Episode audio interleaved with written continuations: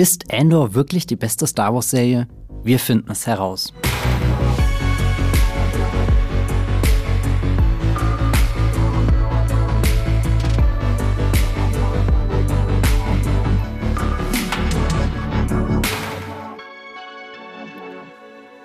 Hallo und herzlich willkommen zu einer neuen Ausgabe Streamgestöber, dem Movieplot Podcast, in dem wir über alle möglichen Dinge reden, die irgendetwas mit dem Thema Streaming zu tun haben. Wir reden hier über die neuen Filme und Serien, die bei Amazon, bei Netflix und Disney Plus erscheinen. Heute wagen wir uns wieder vor in die unendlichen Weiten der weit, weit entfernten Galaxis, ins Star Wars-Universum, denn in den vergangenen Wochen ist dort eine neue Serie bei Disney Plus erschienen. Endor heißt sie. Es handelt sich um ein Prequel zu Rogue One. Das ist der Star Wars-Film, der 2016, Dezember 2016 in den Kinos kam. Und äh, da wurde jetzt die Vorgeschichte der Figur Cassian Endor erzählt. Mein Name ist Matthias Hopf und ich bin ein Teil der Movieplot-Redaktion, sitze heute aber nicht alleine hier, sondern habe mir meinen lieben Kollegen eingeladen, Jan Felix. Hallo. Hi Matthias. Wie geht es dir? Oh, ganz gut soweit. Äh, ja, ich bin sehr gespannt, mit dir über Endor zu reden und äh, ja, habe mich sehr über die Serie gefreut und äh, muss es jetzt rauslassen. jetzt endlich. Ich glaube, das letzte Mal, als wir vor dem Mikrofon saßen und über Star Wars geredet haben, ging es um The Book of Boba Fett. Was hat sich seitdem bei dir und Star Wars getan? Wie sieht eure Beziehung mittlerweile aus? Ähm, ich glaube, Endor hat meine Beziehung zu Star Wars äh, gerettet. In einer gewissen Art und Weise. Weil, also, keine Ahnung. Also ich glaube, ich bin die Art von Fan, die äh, Star Wars die Treue hält, egal was kommt, irgendwie, irgendwo. Aber Andor hat mir auf jeden Fall gezeigt, dass es da Geschichten zu erzählen gibt und es gibt es Leute gibt, die diese Geschichten erzählen können, ähm, wo es sich lohnt, einfach dran zu bleiben und wo sich neue Dinge auftun können. Dass selbst dieser Riesenkoloss Disney es irgendwie hinkriegt, die richtigen Leute, zumindest zeitweise, auf die richtigen Posten zu setzen, damit äh, die Leute zu Hause auch wirklich was davon haben, von, von ihrem äh, ihrem loyalen Fantum und nicht quasi so ins, ins eiskalte Wasser geworfen werden wie bei Boba Fett. Das eiskalte Wasser ist äh, die falsche Metapher, einfach quasi. Den, den heißen Wüstensand tief ins Innere der Salak-Grube. Wir haben uns herausgekämpft. ja. ja, genau. Nee, also ähm, ja, äh, ich hatte mich bei Boba Fett so ein bisschen unterschwellig gefragt, glaube ich, wie viel Star Wars Serien ich noch ertragen kann, bis ich irgendwann sage, so jetzt ist Schluss. Ähm, die, die alle so bisschen mittelprächtig sind und Andor ist einfach komplett was Neues und großartig. Ich muss es kurz fragen, wo steht für dich dazwischen Obi-Wan Kenobi? Äh, Obi-Wan Kenobi steht deutlich über Boba Fett, aber unter Andor. Okay, also wir haben letzten Endes dieses Jahr einen Aufstieg erlebt. Wir haben uns von, von, von dem Salak hoch zu, zu Obi-Wan gearbeitet und jetzt sind wir an der Spitze angekommen bei Endor. Ja. Ich glaube, das, das sind gute Voraussetzungen für diesen Podcast. Damit wisst ihr schon mal, wir sind äh, beide sehr angetan. Aber bevor wir tiefer eindringen in die Geheimnisse von Endor, gibt es hier einen kurzen Einspieler von unserem Sponsor Magenta TV. Unser Podcast Streamgestöber wird gesponsert von Magenta TV, dem TV- und Streaming-Angebot der Telekom. Hier gibt es Fernsehen und Streaming gebündelt auf einer Plattform. Für zu Hause und unterwegs, egal bei welchem Internetanbieter. Mit Magenta TV könnt ihr nicht nur Fernsehen und habt einen praktischen Hub für Streamingdienste wie Netflix, Amazon Prime Video, Disney Plus oder RTL Plus. Als Bonus gibt's nämlich noch die Magenta TV Megathek kostenlos obendrauf. Und hier findet ihr eine riesige Auswahl an Serien und Filmen. Mit dabei sind auch Magenta TV Originals wie das deutsche Comedy Highlight Oh Hell sowie zahlreiche Magenta TV Exclusives wie die preisgekrönte Serie The Handmaid's Tale. Wie ihr zu Magenta TV und der Megathek kommt und welche verschiedenen Angebote es gibt, das erfahrt ihr über den Link in den Show Notes dieser Podcast-Folge. Und jetzt weiterhin viel Spaß im Streamgestöber zurück zu Andor. Wir haben jetzt zwölf Episoden von dieser Star Wars-Serie bekommen, was wirklich sehr viel ist, wenn wir uns daran erinnern. The Mandalorian, die allererste große Star Wars Live-Action-Serie, die vor drei Jahren bei Disney Plus gestartet ist und diesem, diesem ganzen, ja, diesem ganzen Schwang an Serien, den wir gerade bekommen, so ein bisschen den Weg geebnet hat. Die hat ja mit acht Episoden angefangen, was glaube ich momentan so ein neuer Standard wird bei vielen Staffeln. Und Boba Fett hatte sieben Episoden, Obi-Wan hatte sechs Episoden und dann kam Andor daher und sagte, verdoppeln. da war ich doch schon überrascht. Ähm, wie, wie, oder, oder Endor kommt mit einer besonderen Struktur daher. Magst du ganz kurz allen da draußen erzählen, was das genau für eine Struktur ist? Ja, also im Prinzip gibt es quasi verschiedene Story Arcs. Das heißt also irgendwie quasi kleine Bestandteile der größeren, überragenden Story, die innerhalb von drei oder vier Episoden erzählt werden. Das heißt also, es strukturiert sich meistens irgendwie nach Schauplätzen. Also am Anfang ist man da sehr auf, äh, auf Ferrix unterwegs, also auf, auf dem Planeten, wo man äh, Endor dann irgendwie so in, in seinem Habitat quasi kennenlernt. Und dann geht es aber weiter über andere Planeten, wo sich dann quasi immer so eine, so eine kleine Storyline ergibt und die Endor-Geschichte weitererzählt. Ähm, genau. Und davon gibt es eigentlich äh, ja im, im Prinzip vier Story Arcs. Also so ganz geht quasi das drei Episoden-Konzept nicht auf. Es gibt immer so, ich würde sagen, es gibt so, naja, die, die ersten drei Episoden sind so ein Arc. Ähm, genau, dann die nächsten drei. Ja, würde ich auch sagen. Ja, ähm, Dann haben wir so eine sehr seltsame Zwischenepisode. Oder was heißt sehr seltsam? Einfach so, so eine Scharnier-Episode, mhm. bevor dann der nächste, der dritte, drei Episoden A kommt. ja. Und, Und- das heißt, dann bleiben uns noch. Genau, dann bleiben uns noch zwei quasi fürs Finale so ein bisschen. Genau. Ja. Ich mag das eigentlich, dass das so eine, so eine schöne Struktur hat. Das macht es auch sehr leicht, die Serie nochmal zu schauen. Und ich habe gemerkt, dass ich immer am Ende von einem Arc nochmal quasi die vorherigen zwei Episoden dazu geguckt habe. Das hat mir jetzt sehr viel Freude bereitet. Wenn ich jetzt sage, äh, du Jan Felix, ich habe von Star Wars keine Ahnung. Ich weiß, dass die da irgendwas mit Lichtschwertern machen.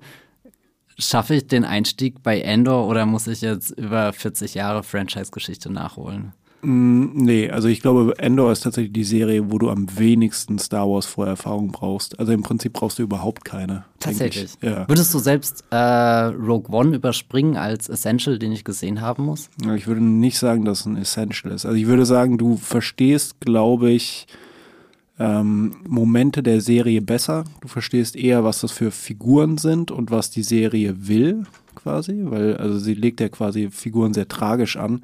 Und das ist ja schon eine Sache, die, die quasi bei Rogue One auch schon passiert. Das heißt, du verstehst so, ah, okay, das ergibt Sinn. So, ne? Aber ähm, du brauchst Rogue One nicht als Vorerfahrung, um zu verstehen, also um, um die Story der Serie zu verstehen. So. Womöglich, das kann ich jetzt natürlich nicht nachvollziehen, weil ich Rogue One gesehen habe, aber womöglich kommen dir dann manche Auftritte von manchen Figuren so ein bisschen abrupt vor. Das kann, kann sein. Aber ich glaube, die Serie kriegt das ganz gut hin, dass du auch ohne Rogue One quasi da am Start bist. Ich würde sogar so weit gehen und sagen, falls ihr euch die ganze Zeit äh, gefragt habt, wann ist denn endlich mal der Punkt gekommen, wo ich wieder bei Star Wars einsteigen kann, hätte ich gesagt, okay, der letzte war 2015, als sie halt wirklich eine neue Trilogie angefangen haben. Und aber jetzt ist gerade auch ein sehr, sehr guter äh, Moment, um, glaube ich, auch Star Wars von so einem neuen Charakter kennenzulernen. So was Erwachsenes, was Düsteres, was sehr Ernstes, was äh, sehr politisch Interessiertes. Auch also vielleicht für alle, denen Star Wars immer zu Fantasy-lastig war, die, die bisher immer halt diese, diese Märchenerzählung von es gibt Gut und Böse und alles ist eine große Saga. Äh, wem das nicht gefallen hat, der kriegt jetzt gerade wirklich eher so dieses, die, die, die Hardcore-Science-Fiction-Serie, die sich eher mit einer, weiß nicht, Dystopie tatsächlich vergleichen lässt. Also ich musste bei Endor immer viel an andere große Science-Fiction-Filme denken, angefangen bei sowas wie ja, Metropolis, gleich schon ein ganz großer Klassiker hier aus den 20er Jahren von Fritz Lang, der uns die Geschichte einer Stadt erzählt, äh, in der zwei Klassen existieren. Es gibt die Armen und die Reichen. Die äh, Reichen leben oben in Wolkenkratzern, die Armen ganz unten unterdrückt und äh, es sieht nicht wirklich so aus, als geht diese Schere irgendwie zusammen, sondern eher noch weiter auseinander. Und das ist ja zum Beispiel ein Motiv, was auch sich durch alle zwölf Episoden von Endor durchzieht. Also ich glaube, das ist eine sehr schöne Star Wars-Serie generell für alle, die A, Serien interessiert sind, B, Science Fiction interessiert sind und C vielleicht auch einfach sehr gute Serien schauen wollen. Ja, auf jeden Fall. Also ich glaube, die, also ja, genau das, was du gerade meintest, hat, äh, hat in Andor irgendwie sehr viel Tragweite. Das ist irgendwie extrem viel um, ähm, naja, sowas wie Klassenbewusstsein geht. Äh, es geht, ex also die Serie schafft es irgendwie extrem, diese, diese Gegensätze, die Star Wars ohnehin so inhärent hat, also von quasi Unterdrückern und Unterdrückten, extrem greifbar zu machen und in so eine Sprache zu übersetzen, die, die wir als Zuschauer aus unserer Welt sozusagen kennen und vielleicht zum ersten Mal. Indem sie das quasi runterbricht, nicht auf, auf irgend so hohe Ideale und Ritter und Ritterlichkeit und vage Werte wie, wie Schicksal oder irgendwas anderes, sondern halt wirklich irgendwie sehr grundlegende Dinge, so die, die zum Überleben wichtig sind und, und Gefühle wie Wut und Hass und Menschen, die andere Leute anlügen und verraten, die die grausamste Dinge tun, aber uns trotzdem nahestehen, weil wir irgendwie verstehen, woher sie kommen, ja. Ich glaube, das ist ein sehr guter Punkt, um schon mal eine professorische Spoilerwarnung auszusprechen. Ich glaube, wir haben die Serie jetzt ganz grob skizziert und werden jetzt auch weiter in dieser Podcast-Folge ins Detail gehen. Das heißt, wir werden Namen nennen, wir werden Ereignisse nennen, wir werden über alle zwölf Episoden reden. Ihr könnt sie ja inzwischen auch auf Disney Plus schauen. Also, wenn ihr das noch nicht getan habt, dann springt schnell ab. Binge die Staffel durch. Sie bietet sich perfekt dafür an und dann kommt wieder zurück. Und wenn ihr das schon getan habt, dann ist es umso schöner. Dann bleibt bei uns. Äh, denn ich würde gerne, ich überlege gerade, fangen wir eher mit Orten an oder fangen wir mit Figuren an? Was, was ist das Erste an, was du denkst, wenn du an Endor zurückdenkst? Ähm, na, also das Erste, woran ich denke, sind tatsächlich die Figuren. Aber ich glaube, um Leuten die Serie so ein bisschen näher zu bringen, ist vielleicht besser mit den Orten anzufangen, weil also die Figuren sind auch ja schon sehr in, in diesen Orten irgendwie so verankert.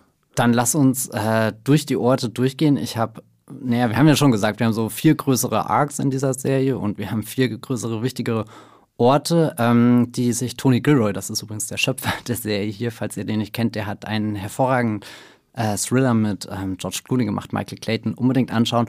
Und ich glaube, am bekanntesten ist er dafür, dass er viele der Drehbücher zu den Jason Bourne-Filmen geschrieben hat, also vor allem die ersten drei, die da Anfang der 2000er mit Matt Damon in der Hauptrolle kam, der hat äh, diese Serie sehr über Orte definiert, an denen sie spielen. Und Jan Felix hat ja schon erwähnt, wir haben da Ferrix, das ist ein ziemlich heruntergekommener Planet, der sieht karg aus, da leben, das, sind, das sind bei Metropolis die armen Menschen, die auf Ferrix ähm, leben, die, die wirklich so die, die Überreste des alten Kriegs um sich rum haben. Also wer die Prequels gesehen hat, ähm, der wird da so, so ein paar Schiffe erkennen, die da irgendwie ausgeweitet sind. So ein, so ein Schrottplatz der Galaxis, könnte man fast sagen. Und das sind halt alles arbeitende Menschen, beziehungsweise Aliens. Und ja, was ist der nächste Ort? Ähm, na, der, der nächste große Ort, der quasi eine Rolle spielt, ähm, also würde ich behaupten, ist Aldani. Ja, würde ich auch sagen. Ähm, also äh, Aldani ist so eine, also ist eigentlich ein Wald- oder ein Hügelplanet, kann man eigentlich, also Waldplanet eigentlich überhaupt nicht, wenn ich so drüber nachdenke. Er ist sehr grün. Das sind die schottischen Highlands. Ja, ja genau, das sind die schottischen Highlands, wurde, glaube ich, auch in Schottland gedreht, soweit ich weiß. Ich weiß, also auf alle Fälle in England, ich weiß nicht, ob sie hoch bis Schottland, I guess. Hm. Äh. Genau, aber, aber wer quasi die, die schottischen Highlands kennt, also genau so sieht es da eigentlich aus. Also man hat einfach hohe Hügel, quasi waldlose Berge, ähm, Felsgestein, Wiesen. Ähm, und dort befindet sich eine imperiale Garnison. Und ich weiß nicht genau, wie, wie viel wir jetzt darüber verraten sollen, welche, also welche ich würde sagen, wir, wir, können komplett durchspoilern. Wir, ja? wir, wir, haben okay. die Spoilerwarnung gemacht. Hier kommt, hier kommt nochmal die letzte, letzte die Chance. Letzte, ja, Seid gut. wie Kästchen, entscheidet ihr euch der Rebellion sich anzuschließen oder nicht. so. Entscheidet euch für den Podcast. Genau. Ja, also da befindet sich eine imperiale Garnison und Endor, ähm, also die Diego Lunas äh, Figur, raubt diese Garnison aus mit einigen Mitstreitern. Äh, und er kommt quasi komplett neu in diese Gruppe rein. Alle sind auch erstmal ein bisschen misstrauisch. So, was ist das für ein Typ? Warum kommt er jetzt irgendwie so kurz vor knapp, bevor wir diesen Bankraub sozusagen vollführen, hier in die Gruppe rein? Und der Plan ist quasi, ähm, die, die, ähm, der, der, das komplette Gehalt eines ganzen imperialen Sektors zu klauen. Ähm, und die Art und Weise, wie die das machen, ist quasi, sie, sie brechen in diese Garnison ein, äh, laden das Ganze in, in so, so ein, ja, wie nennt man sowas? Also in so ein, in so ein kleines Raumschiff quasi und, und fliegen damit davon. Simpel genug. Ähm, und das Ganze äh, machen sie quasi während einer Art äh, Festival, das von der einheimischen Bevölkerung von Aldani veranstaltet wird, direkt vor dieser Garnison und da werden irgendwie dann große äh, Ritushandlungen vorgenommen und alle sind abgelenkt und ähm, das Ganze hat den Hintergrund, dass zu diesem Zeitpunkt, wo diese, äh, wo diese Festivitäten stattfinden, gibt es so ein Himmelsschauspiel mit um simpel auszudrücken, Kometen, die quasi an dem, an dem Planeten vorbeifliegen und dann so ein, so ein krasses äh, Himmelsleuchten ergeben. Und das wird quasi dann genutzt, um, äh, um die Flucht anzutreten, letzten Endes. Ja. Ich finde das wahnsinnig spannend, wie, wie Gilroy einfach hergeht und sagt, okay, wir haben hier einen Planeten, aber guck mal, wir haben Menschen, die leben auf diesem Planeten. Wir haben die Imperialen, die meistens eher als Besatzer auf den Planeten kommen, als Invasoren anfangen, die, die eigentliche Bevölkerung zu unterdrücken. Und das ist, fängt ja schon bei Ferrix an. Also da, wo Cassian Endor herkommt, sehen wir ja schon überall, wie die, die Menschen im Endeffekt drunter leiden unter dieser neuen Herrschaft, äh, die eben das, das Imperium da an sich gerissen hat und, und seinen Machtarm immer weiter ausstreckt. Und bei Aldani dieses Festival, was du erwähnt hast, das hat, findet ja seit, weiß nicht, Jahrhunderten statt. Und ähm, das wird sehr perfide, ähm, kriegen wir das mit, wie die Imperialen sich so eine Taktik überlegt haben. Wie können wir dieses Festival einstampfen? Wie kriegen wir die Leute dazu, dass immer weniger teilnehmen und so weiter? Und das fand ich wahnsinnig spannend, wie, wie Gilroy zuerst einen Ort schafft, den man sich so vorstellen kann. Der existiert einfach im Star Wars-Universum. Da leben die Menschen seit x Millionen Jahren so. Das, das machen die da so. Aber jetzt kommt jemand, der anfängt, das alles zu unterdrücken, das, das auszumerzen und das fand ich dann richtig stark, dass dann eben trotzdem noch dieser, dieser Funkenregen stattfindet, weil, weil es gibt, äh, ich meine, Funken sind ja in Star Wars generell mit einer sehr großen Bedeutung aufgeladen. Äh, Allein wenn man hier an die letzten Jedi denkt, wo es um den letzten Funken geht, der nicht erlöschen darf. Ähm, und das ist dann, dass es dann so ein riesengroßer, wahnsinniger Funken ist, den das Imperium ja nicht im Ansatzweise unter Kontrolle hat, sondern eher die, die Rebellen oder die potenziellen Rebellen, die das nutzen, um ja im Windschatten dieses Ereignisses äh, am Imperium vorbeizuziehen und wie du schon gesagt hast, Unmengen an Geld zu klauen. Auch sehr schön, dass wir wieder einen Heistfilm hier im Endeffekt haben, ja. wir schon bei Rogue ja, One. Also da glaube ich generell, wenn, wenn man, also du kannst Andor gucken, ohne irgendwas von Star Wars gesehen haben, aber wenn du halt Star Wars gesehen hast, dann tun sich ganz viele Parallelen auf und das ist auch sehr schön. Ja, also ich finde irgendwie so die, diese Aldani-Episode, also falsch ausgedrückt, dieser Aldani-Arc zeigt irgendwie zwei Sachen, auch nicht exklusiv, aber er zeigt auf jeden Fall zwei Sachen. Und einerseits ist eben diese Verschränkung mit, mit, mit Genres oder mit, mit, mit ähm, ja, ähm, also dass es möglich ist, quasi diese Star Wars Mythologie auf so einen Genrebegriff zu bringen und dann tatsächlich so einen Heistfilm daraus zu machen, was ich unglaublich finde, schon für sich genommen.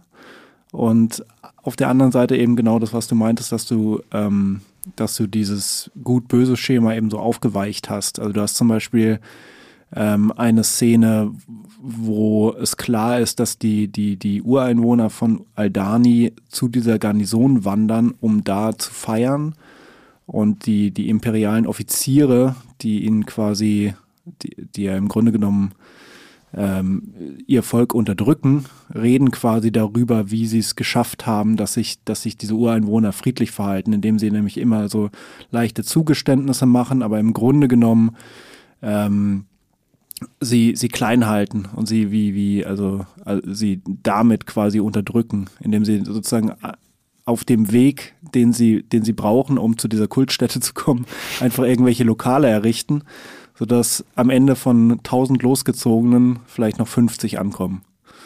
weil sich alle irgendwie auf dem Weg dann irgendwie doch eingerichtet haben oder betrunken haben oder wie auch immer.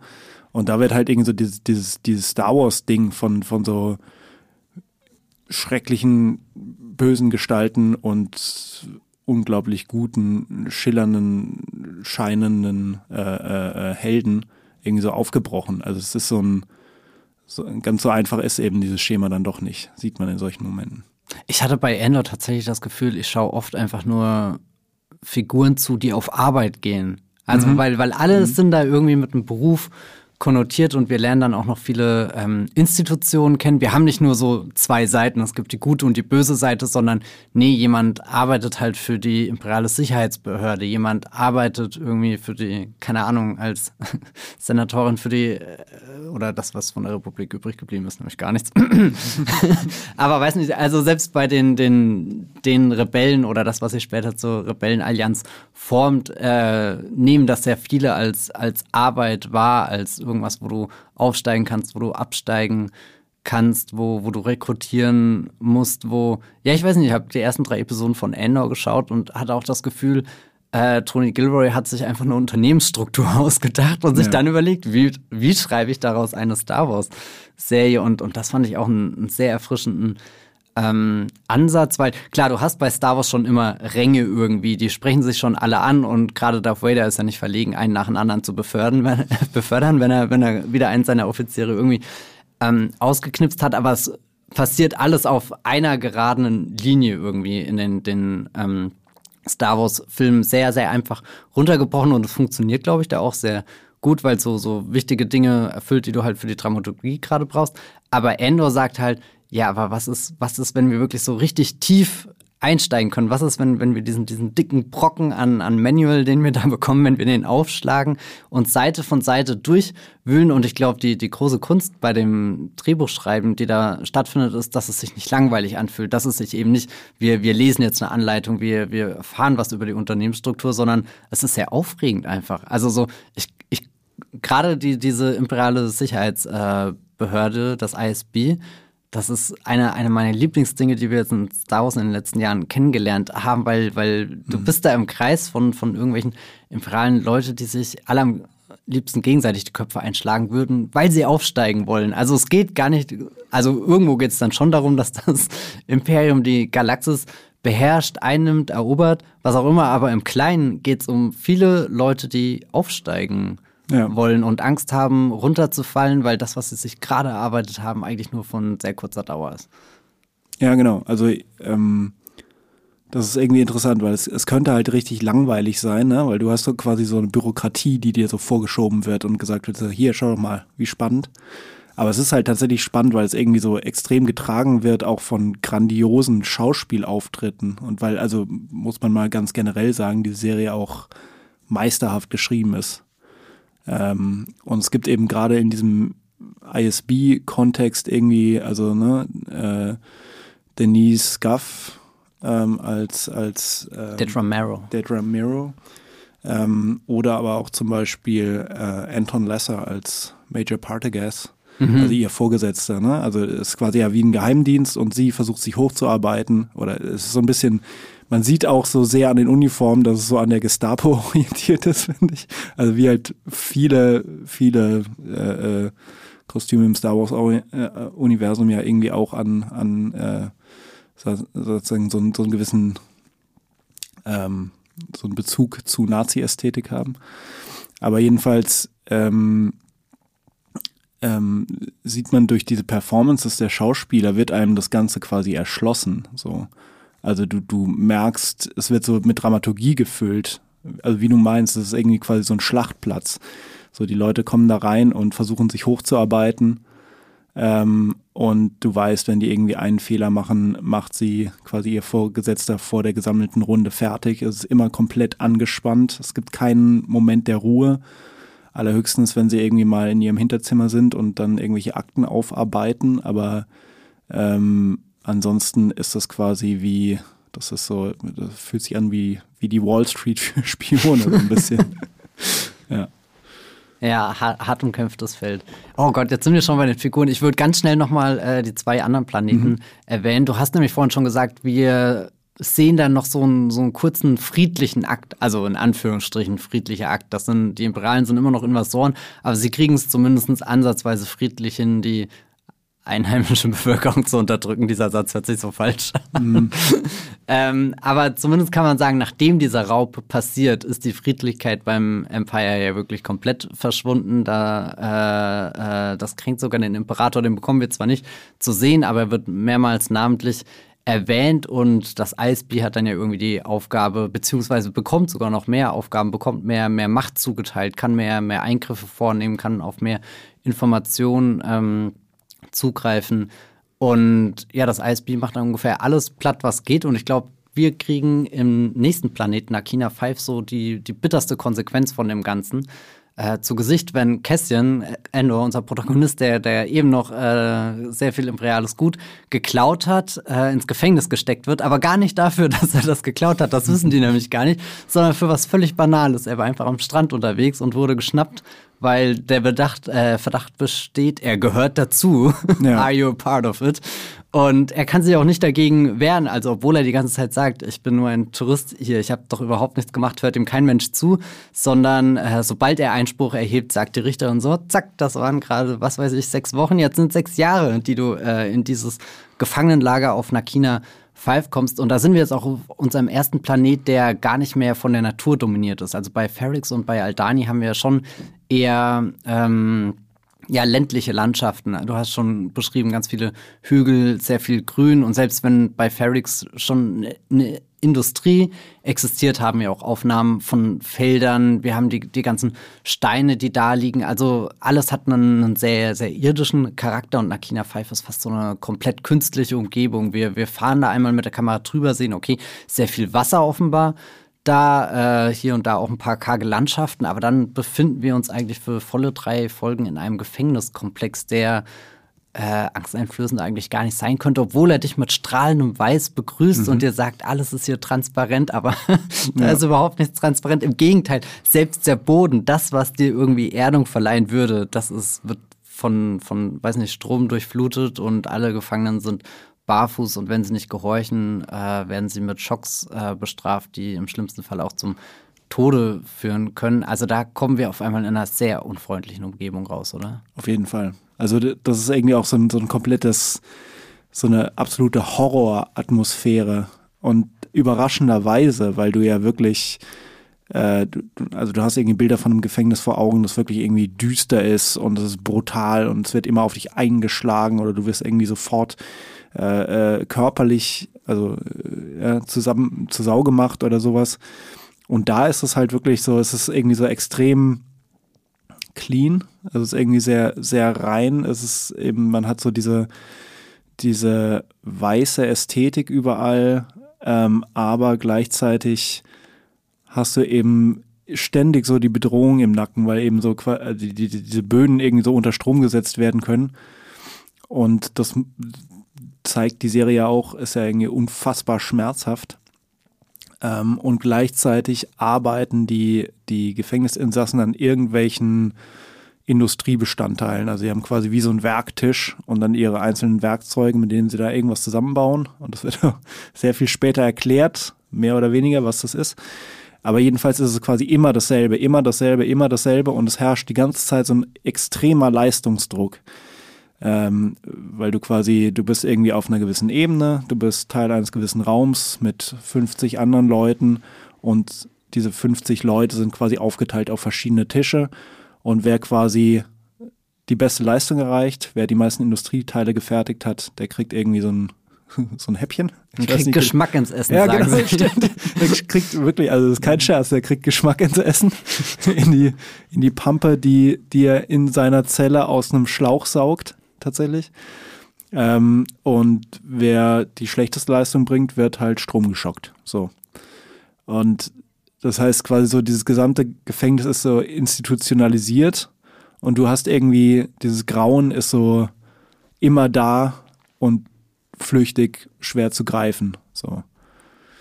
Ähm, ja.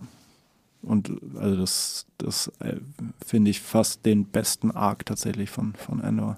Ich glaube, das ist auch mein Lieblingsarg. Vor allem auch der, wo wir dann richtig schon in diesem Revolutionsmodus drin sind. Ich habe das Gefühl, der, der erste Arc ist dafür da, um uns zu zeigen, okay, das ist die, die Welt, wie sie gerade unter der Herrschaft des Imperiums ist. Es geht viel bergab die Menschen leben da unter ganz prekären Umständen, können sich nicht mal irgendwie die Heizung leisten, würden fast erfrieren, wenn sie sich nicht zu Tode schuften. Aber Kessin als Hauptfigur ist da eher so ein bisschen, naja, ich mache halt das und das und ich suche meine Schwester und weiß nicht, mache irgendwie mein eigenes Ding, bin aber von nichts überzeugt, bin ich irgendwie, hab da keine, keine Ideale, keine Passion. Der zweite Arc ist dann, dass ihm jemand zeigt, naja, guck mal, das könnten wir erreichen, wenn wir uns als Rebellion zusammenschließen.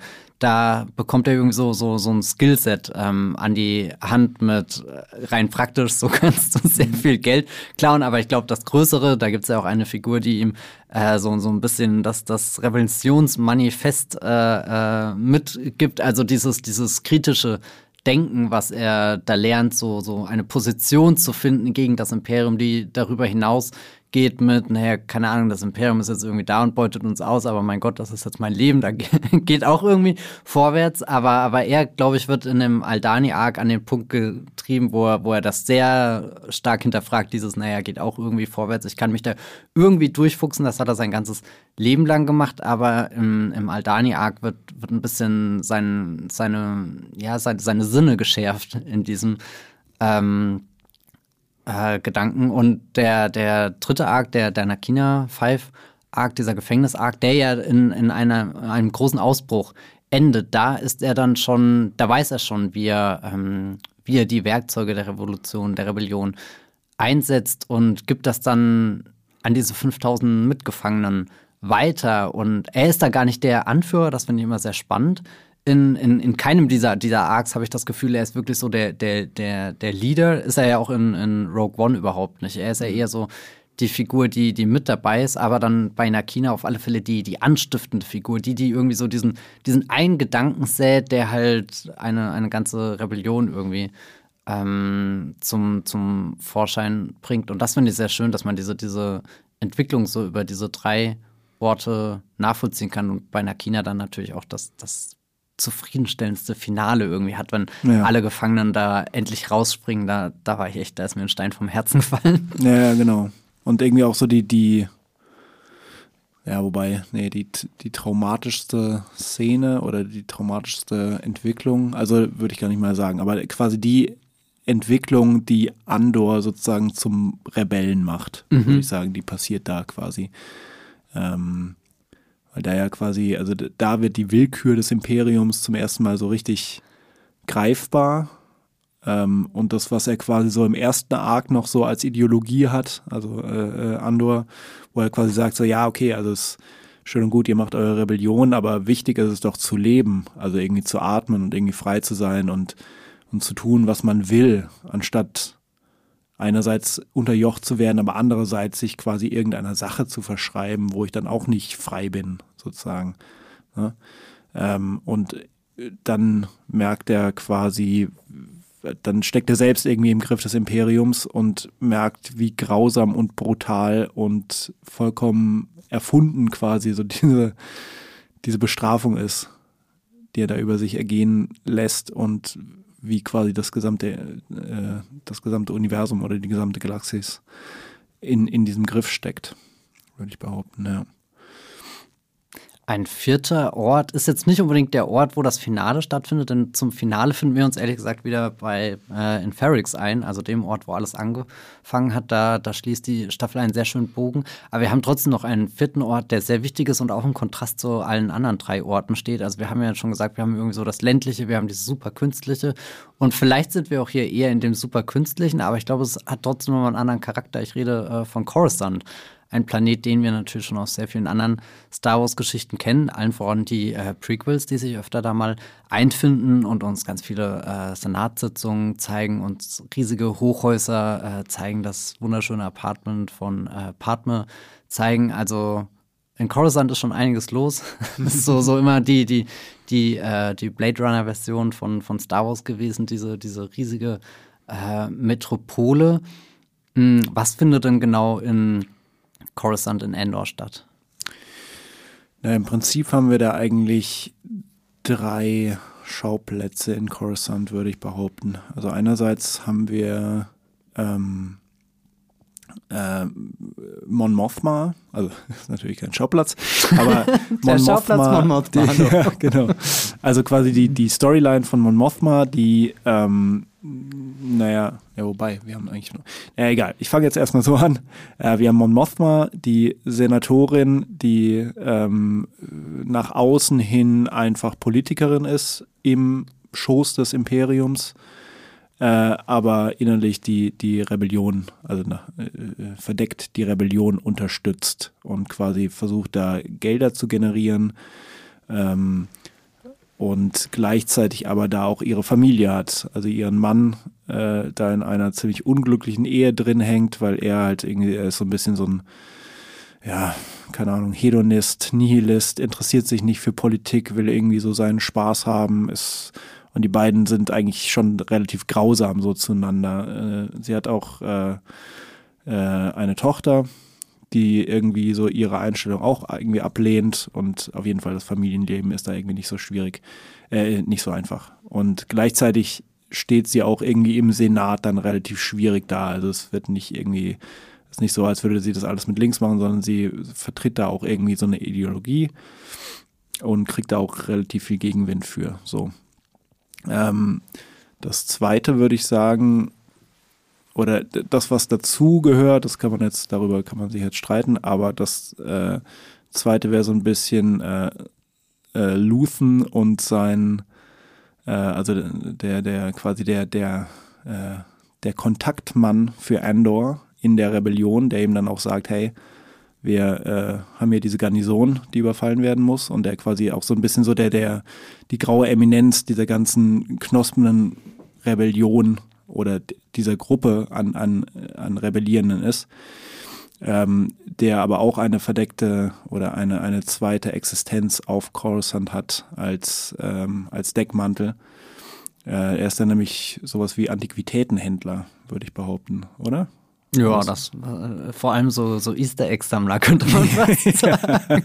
Sozusagen, ja, genau. Also er hat da mhm. quasi auf Coruscant so einen, einen Laden für so so teuren Nippes sozusagen, ne? Also irgendwelche so, so äh, alte Waffen oder irgendwelche alten Münzen oder ja, und da kommen eben natürlich reiche Leute hin und wollen irgendwie ein ganz besonderes Hochzeitsgeschenk und so weiter und so fort irgendwie haben. Und er benutzt das quasi als Denkman Deckmantel, äh, trifft sich damit Mon Mothma. Ähm, und äh, genau, ja. Ähm, das gehört da irgendwie so ein bisschen dazu. Dann haben wir ISB. Ähm, ja, genau, wo, wo ähm, äh, Dedra ähm, quasi versucht, äh, hinter Endors Identität beziehungsweise seine Machenschaften zu kommen, ihm auf den, auf, auf der, auf den Schlichen, auf den Schlichen ist. Ähm, und ähm, das ist quasi so eine, eine Ebene noch. Und dann würde ich irgendwie sagen, als drittes, ich, ich weiß gar nicht, ob das jemals so richtig, also äh, als drittes würde ich dann sagen, ähm, gibt es äh, äh, Cyril, also den, den ähm, Sicherheitsbeamten, den wir ganz am Anfang kennenlernen, der versucht, Endor dingfest zu machen, dann gefeuert wird und dann zu seiner Mutter zurückkehrt, die auf Coruscant lebt. Ähm, und sie organisiert ihm dann einen neuen Job, aber er hat halt immer noch also zu viel Ambition quasi in sich mhm, drin, mhm. um das irgendwie so auf sie sitzen zu lassen. Und ähm, trifft dann eben auch auf äh, äh, Dedra und versucht quasi ihr so seine Hilfe anzubieten. Ähm, Genau, aber viel von quasi seinem Story Arc of Coruscant äh, spielt quasi auch so in dem Apartment seiner Mutter, wo, wo er quasi versucht, äh, diese, diese sehr ja, bemutternde Art von ihr äh, irgendwie so von sich fernzuhalten und äh, ähm, seinen Weg zu gehen. Ich bin so dankbar, dass du endlich Cyril Khan erwähnst. Das ist eine meiner absoluten Lieblingsfiguren in der Serie. Ich bin ein bisschen überrascht, dass irgendwie nicht mehr Leute drüber reden. Als ich damals die ersten drei Folgen gesehen habe, dachte ich, oh mein Gott, das ist wirklich der Charakter, mit dem alle jetzt wirklich obsessiv äh, sich beschäftigen mhm. werden. War dann gar nicht so der Fall, aber ich finde, er äh, bringt für mich die Stärken der Serie sehr schön ähm, zum Vorschein. Ich habe ja vorhin schon gesagt, die, die gehen alle auf Arbeit irgendwie. Es geht in ja. dieser, dieser Serie um Unternehmensstrukturen, es geht um Hierarchien, es geht darum, wo, wo steige ich auf, wo steige ich ab.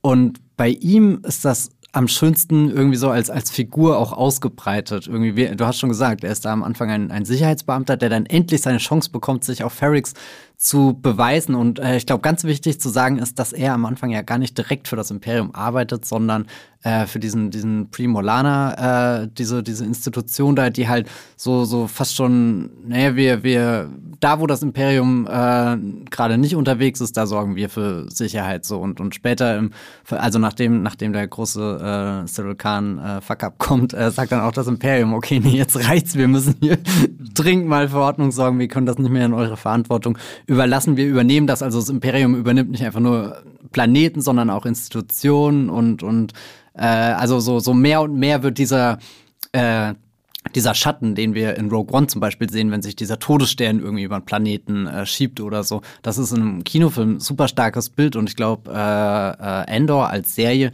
zeigt dir, naja, wie sieht denn dieser Schatten praktisch aus, wenn wir jetzt nicht unbedingt auf das große Kinobild zurückgreifen wollen oder ähm, können. Und auf alle Fälle hast du dann Cyril, den ich, ich hatte am Anfang immer gerätselt. Ich dachte, ich könnte mir, also für ihn hätte ich mir auch einen Handlungsstrang vorstellen können, der ihn nach seiner großen Niederlage erkennen lässt, wie furchtbar das System ist, in dem er da völlig fehlgeleitet arbeitet. Also er ist ja mega motiviert, irgendwas für die Ordnung zu tun. Er findet mhm. ja so, so, nichts ist falsch mit ein bisschen Ordnung, war auch hier schon bei Obi-Wan so ein Zitat, wo eigentlich alle äh, äh, äh, Alarmglocken losgehen müssten. Aber ähm, Cyril Khan will unbedingt diese Ordnung herstellen, aber wird dann genau von der Ordnung richtig tief fallen gelassen. Also so tief fallen gelassen, dass er bei Coruscant da runter auf weiß nicht was für eine Ebene geschickt wird, zurück in den Schoß seiner Mutter. Also so eine richtig krasse äh, Niederlage ist das für ihn ja, weil, weil da, da hat er ja kaum Chance rauszukommen. Da wird dann schon gleich irgendwie so, so ein entfernter Verwandter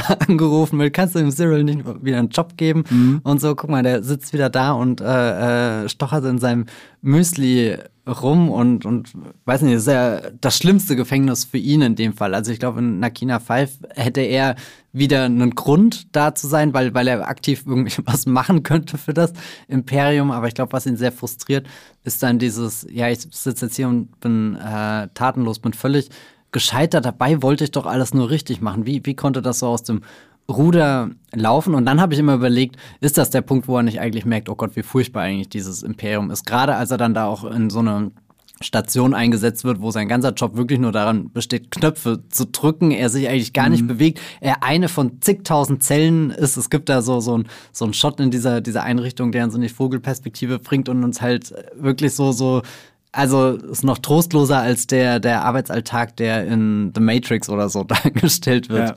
Ja, ja. aber quasi genau dasselbe, ne? Also ja, du hast quasi, ja, ja. Also du hast irgendwie so, so Kuben, in denen die Leute mhm. sitzen und du hast irgendwelche Bildschirme und sie drücken da auf, auch irgendwie rum und es wird auch so großartig erklärt, weil irgendwie so das, das ganze Ding ist alles Bürokratie, also es ist quasi wie so ein Ministerium für Bürokratie. Ja, ja. und sie weisen irgendwelche Ströme von Ressourcen zu. Und manche kümmern sich dann irgendwie um, keine Ahnung, den Prozentsatz von Salz. Und andere klären irgendwie, ja, okay, wie, wie hoch, keine Ahnung, ist äh, äh, der, der Wasser oder der, der Luftgehalt da und dort. Und also es ist wirklich so eine so eine, so eine endlose Zahlenarbeit, die sich ständig wiederholt, quasi. Ja.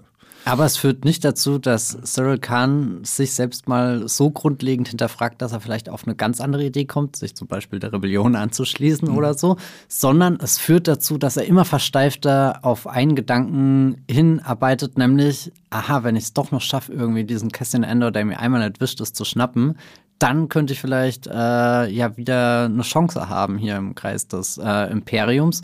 Und das äh, verwandelt ihn in den nachfolgenden Folgen zum persönlichen Stalker von Detra Mero, die ihn ähm, erst zum Verhör einlädt, was, glaube ich, für ihn eines der aufregendsten Ereignisse auf der ganzen Welt ist. Aber für, für Dedra halt alles andere als äh, aufregend. Naja, Sie würde ihn, glaube ich, am liebsten wieder ausklammern aus ihrem Leben, aber er lungert dann wirklich vor dem ISB-Gebäude, wartet ihr auf und, und schafft sie am Ende auch irgendwie wieder auf Ferrix zu kommen, wo er ihr das äh, Leben rettet. Und das finde ich sehr spannend, weil irgendwie ist Dedra ja so die imperiale Spiegelfigur zu ähm, Cyril. Sie ist ja auch jemand, die versucht aufzusteigen, sich versucht in einem, äh, ja, keine Ahnung, sehr von Männern dominierten Kreis durchzusetzen. Die ganze Zeit, also wenn, wenn Didras Mission schiefgehen würde, würde sie ja genauso bestraft werden wie Cyril. Und keine Ahnung, weiß nicht, ob sie auch irgendwo eine Mutter hat, die unten in den tiefen Ebenen von Coruscant auf sie ähm, wartet. Äh, Soweit kommt es nicht, weil, weil so, so sehr äh, geht ihre Mission nicht daneben. Aber sie, sie steht ja immer so gerade an der Kante und du fragst dich schon, ob es nicht gleich irgendeiner ihrer Kollegen, ob der nicht schon den, den Abzug eigentlich gedrückt hält und jetzt nur noch darauf wartet, wirklich äh, abzudrücken, ja. um sie da runter äh, zu kicken. Und ich glaube, für Dedra ist die riesige Niederlage ja auch irgendwie, dass dann ausgerechnet dieser Cyril Khan, der, der ja von allen Instanzen als äh, Versager deklariert wird, dass der ihr dann mitten im Straßenkampf auf Ferrix irgendwie das Leben rettet. Also irgendwie die ganze Zeit setzt sie sich durch die krassesten Hunde vom Imperium durch und mhm. dann ist es ausgerechnet Cyril Khan mit seinem Müsli-Löffel. Ja, genau, ja. Also sie will sich quasi irgendwie auch mit ihm nicht gemein machen, weil sie eben wahrnimmt, was ja auch nicht komplett falsch ist, dass sie irgendwie sehr viele Ebenen über ihm steht mhm. und natürlich auch komplett ja, also sie will ja keine Hilfe annehmen. Von niemandem ja. sozusagen. Also sie, sie ist natürlich ihren Vorgesetzten verpflichtet und sie hat irgendwie auch irgendwelche Assistenten, die dann irgendwie mal hinkommen und mal weggehen so.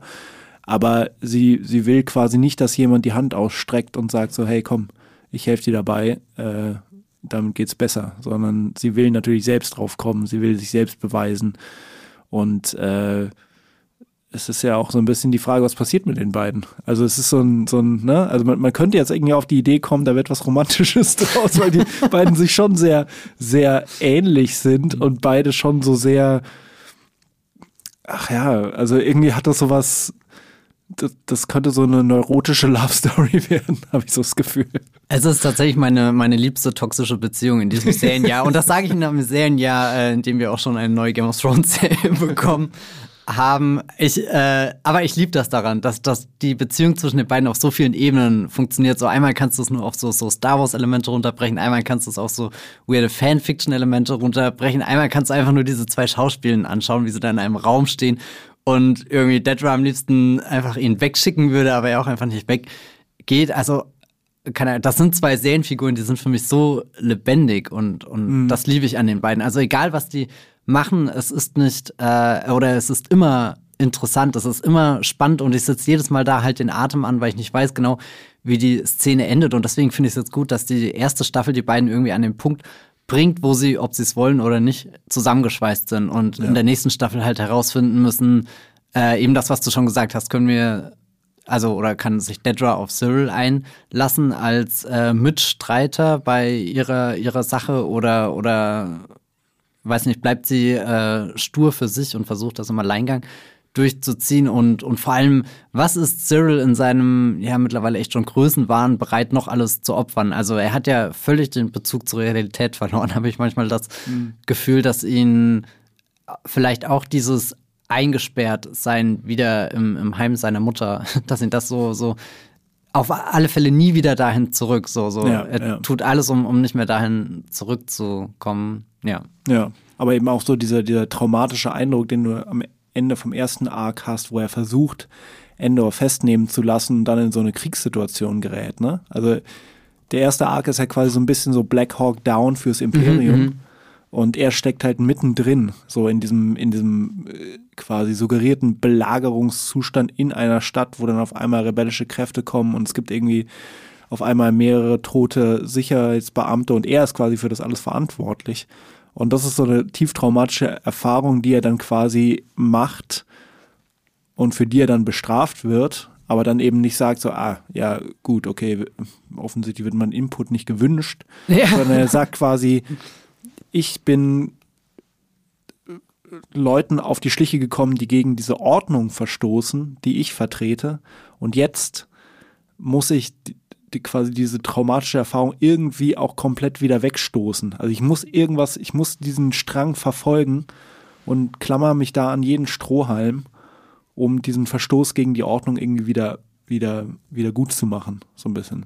Also ich habe das Gefühl, dass das, ähm, das hängt damit auch zusammen. Und da sieht er halt natürlich irgendwie so in, in Dedra seine Galionsfigur. Also mhm. in die steckt er quasi alles, in der sieht er quasi alles, was er sich immer gewünscht hat. So, ne? Also irgendwie so ein, so ein, äh, den, den Hang zur Ordnung, aber eben auch so das, den, den Willen zur Macht, also den Willen, sich durchzusetzen.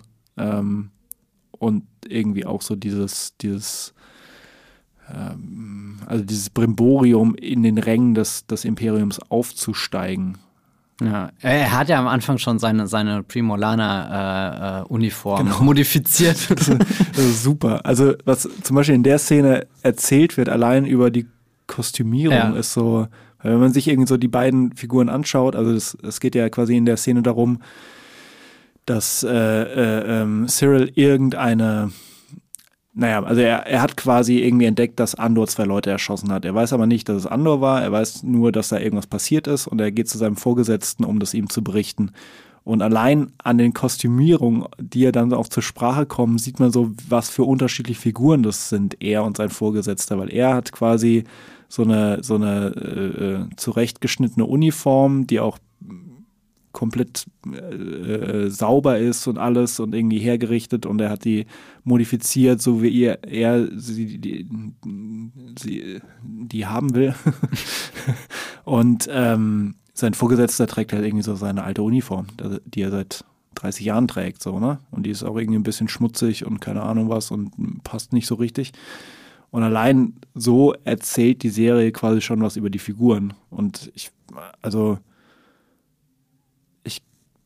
glaube, es gibt keine andere Star Wars-Serie, wenn überhaupt irgendeine andere Star Wars-Story äh, oder also keine, keine Filme, keine Serien, die das in so einem Detailreichtum tun wie Endor.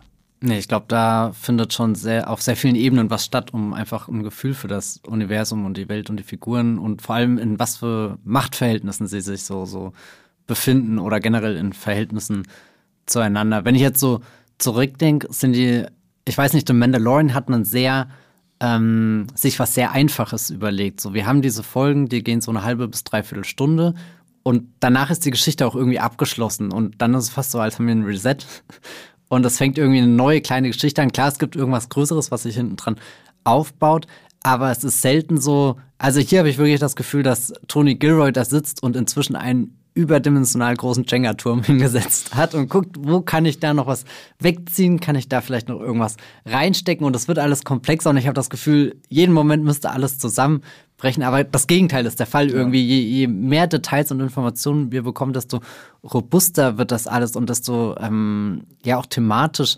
dichter. Mir gefällt das zum Beispiel schon. Du hast ja äh, schon erwähnt, irgendwie Cyril Khan kommt da auf diesen Planeten und richtet halt wirklich das Schlimmste an, was er eigentlich in seiner Machtposition tun kann, ähm, nämlich dieses, ähm, naja, ich bin jetzt hier, ich habe einen Job und dann trete ich auf einmal einen Schritt zurück und merke, dass rein theoretisch mein, meine Handlungen gerade Menschenleben gefordert haben. Ja. Es gibt eine große Explosion. So, und, und du fragst dich die ganze Zeit, ist ihm das wirklich bewusst? Ist das der gleiche Typ, der mit seinem, seinem Löffel im Müsli rumstochert? Ist das der, der im Zweifelsfall irgendwie halt in, in den Straßen von Ferrix für, für Unruhe sorgt? Und dass dann auch diese Straßen von Ferrix sehr lebendig wirken, weil wir wissen, wer die Leute sind, die da durchlaufen. Du mhm. hast so ganz viele kurze Szenen, wo du merkst, okay, das sind Arbeiter, die sind weiß nicht, in der Gesellschaft drin, da gibt's eine Tradition, da gibt's Handschuhe, die werden von Familie zu Familie weitergereicht. Es gibt den Typ, der die Glocken schlägt. Also mhm. all das fühlt sich lebendig an und es ist nicht so, es sind gesichtslose Sturmtruppen, die auf irgendeinen Planeten kommen und dort irgendwie ein Massaker ansichern, auch schlimm. Mhm. Aber äh, es ist jemand, der eine Uniform trägt, die er sogar modifiziert hat. Das heißt, er steht richtig hinter dieser ja, Uniform, ja. kommt auf diesen Planeten, dringt da ein, und denkt, er kann da jetzt irgendwie, das sein, seine Idee von dem Gesetz durchsetzen ja. und merkt gar nicht, dass, dass er eigentlich nur A, Chaos anrichtet und, und B, sehr viel Leid und Tod und auch überhaupt nicht äh, damit zurechtkommt oder sich überhaupt nicht eingestellt hat auf die, die Menschen oder die, die Leben, die er dort findet, weil, weil er kommt einfach mit, mit Waffen und, und eben dieser Idee von, naja, das Imperium schreibt das vor, also setzen wir das jetzt ganz stumpf um. Aber auf einmal verselbstständigt sich die, die, die Gemeinschaft, äh, der ihr begegnet. Die fangen dann an mit ihren, ihren, weiß nicht, ihren Glocken, die sie schlagen, mhm. die, die ganzen Dinge, die sie klappern sich gegenseitig. Ähm, äh, alarmieren und da besitzt selbst dieses, äh, dieses äh, prekäre Ferrix irgendwie die bessere Instra Infrastruktur als das Imperium mit all seinen Ressourcen, weil das Imperium letzten Endes immer das ist, was irgendwo eindringt, irgendwas erobern will und, und dadurch ja irgendwas Bestehendes kaputt macht. Und ich finde, um jetzt nochmal so, so Endor als, als gesamte Serie wert zu schätzen, finde ich, kommt das sehr schön, dass wir am Anfang dieses Klappern haben und es ist wild und am Ende findet ja ein, ein, ein, so, so ein Trauermarsch äh, statt, wo dann auch mhm. eine sehr wichtige Figur, nämlich die Mutter von Cassian Endor, ähm, beerdigt wird. Und, und da ist es nicht so, so ein wildes Klappern, was von der Gemeinschaft von Ferrix ausgeht, sondern das sind zwei Blaskapellen, die, die aus verschiedenen Teilen der Stadt zusammenlaufen mhm. und ein Stück zusammen singen, was irgendwie diese, all diese Menschen, die dort leben, tief in sich verinnerlicht haben und wo das Imperium dann auch wirklich wieder komplett überfordert ist. Es sind gar nicht mehr die Primolana-Korps, äh, die da irgendwie rumrennen und unter Cyril Khans Leitung Chaos machen, sondern es ist dieses Mal Dedra, die mit ihren Sturmtruppen da ja, ja. rumrennt und, und Chaos machen und ja wirklich auch irgendwie so, so dann die, diese schwarzen Uniformen einfach dastehen, aber letzten Endes auch völlig ähm, überfordert sind, dass, dass da jetzt auf einmal Musik auf sie zukommt. Also mhm. es könnte nicht harmloser sein, aber in dem Moment ist es ein unfassbar kraftvoller Augenblick und, und dass selbst das in diesen, die, dieser Welt äh, verankert ist, dass das nicht einfach wirkt wie mit, okay, wir haben jetzt hier eine Blaskapelle, die spielt hier ein Lied, sondern du siehst richtig, wie das aus dem Ort heraus entsteht. Das, das finde ich mhm. total mhm. stark bei Ende. Und deswegen fand ich es jetzt auch wichtig, dass wir irgendwie nicht nur über Figuren sprechen, sondern eben auch Orte, weil mir fällt keine andere Star Wars-Serie ein, die so gut Orte ja, erschafft. Ja. Oder überhaupt mal sie mit Leben füllt. Weil ich finde, also Star Wars ist an sich irgendwie also ein, ein Franchise, das extrem sozusagen auf so einer Ikonenhaftigkeit basiert. Also du hast irgendwie Helden in weißen Klamotten mit Schwertern und du hast Bösewichten, Bösewichte in, in äh, naja, gut, es geht das Farbschema schon wieder nicht auf, aber du hast Bösewichte in, in auch irgendwie in schwarzen Klamotten oder halt in weißen Klamotten auch, mhm. aber es ist alles so von wegen so knallig, so flashy, es ist so ein, so ein von wegen, der steht für das und nur für das. Und es ist auch ganz klar, was der tut, so. Und da wird auch nicht irgendwie mal ein Detail erklärt. Wir wissen immer noch nicht, wo Obi-Wan lebt. Also in, den, in, den, in der Prequel-Trilogie. Wir wissen auch nicht, so, keine Ahnung, was, was macht er so? Putzt er sich mal die Zähne so? Wie, wie läuft das Ganze so? Ja. Keine Ahnung.